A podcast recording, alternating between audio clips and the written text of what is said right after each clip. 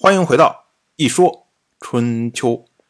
鲁国第十七任国君鲁申进入在位执政第十四年，本年的秋天八月初五，杀戮山崩塌。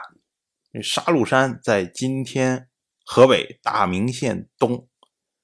像这种事情啊，这一下就是全国震动啊！所有这些占卜系的人员。都会出来来讲话，因为古人会认为天象和地下的灾难，这都是上天给的预兆。所以呢，这时候晋国这位不焉，一听名字就知道，这都是占卜系统的这些人。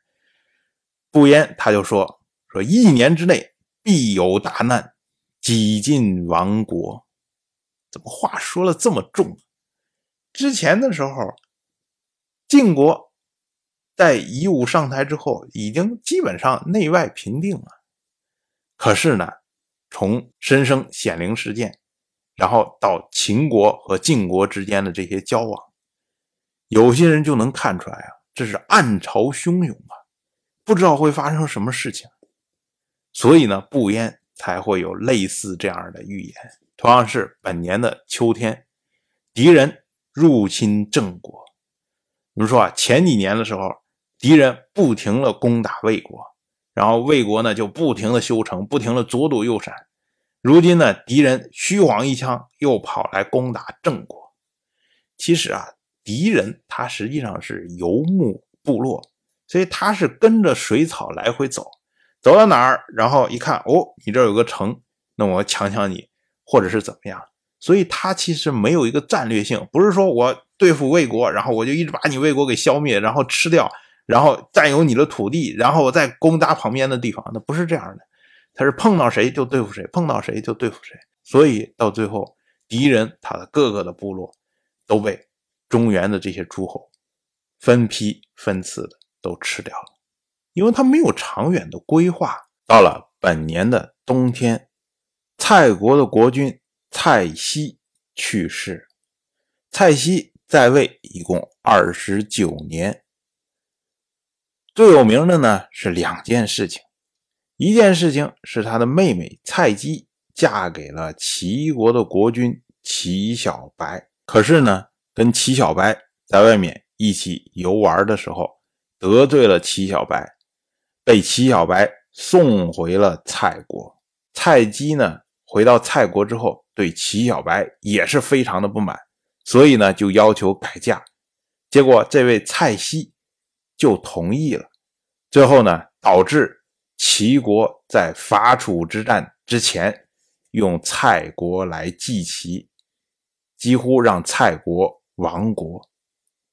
从这件事情上，我们就可以看出来，这个蔡西这个人呢，他是一个性格非常直爽的人，就是哎，你们既然不和的话，那你就分开嘛。他不会去考虑说，哎，背后有没有什么政治上的问题。不会考虑说，哎，这是不是齐小白赌气？不会考虑说，哎，我是不是想办法让他们复合？他不会考虑这些问题，因为他是个很直的人。另外一件事情呢，则是齐国和楚国之间进行拉锯战的时候，就是这位蔡西当时引导许国的国君许业去向楚国主动投降。我们之前讲过，在春秋的时候，结城下之盟都是等同于亡国，属于国家的奇耻大辱。何况是让一个国家主动去向另外一个国家投降。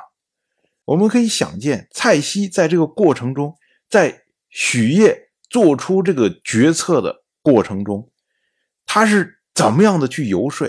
怎么样的晓之以理，动之以情，有这么两件事情，我们就可以看到蔡西这个人的性格。所以蔡人呢，也是因此以事法重情见貌曰穆，为蔡西定谥号为穆，后世则称蔡西为蔡穆侯。大家注意啊，这是蔡国比较特殊的地方。别人都是称什么什么公，只有蔡国是称什么什么侯。当然，我就这么一说，您就那么一听。感谢您的耐心陪伴。如果您对《一说春秋》这个节目感兴趣的话，请在微信中搜索公众号“一说春秋”，关注我。您不仅能得到《一说春秋》文字版的推送，还可以直接和我互动交流。我在那里等待您的真知灼见。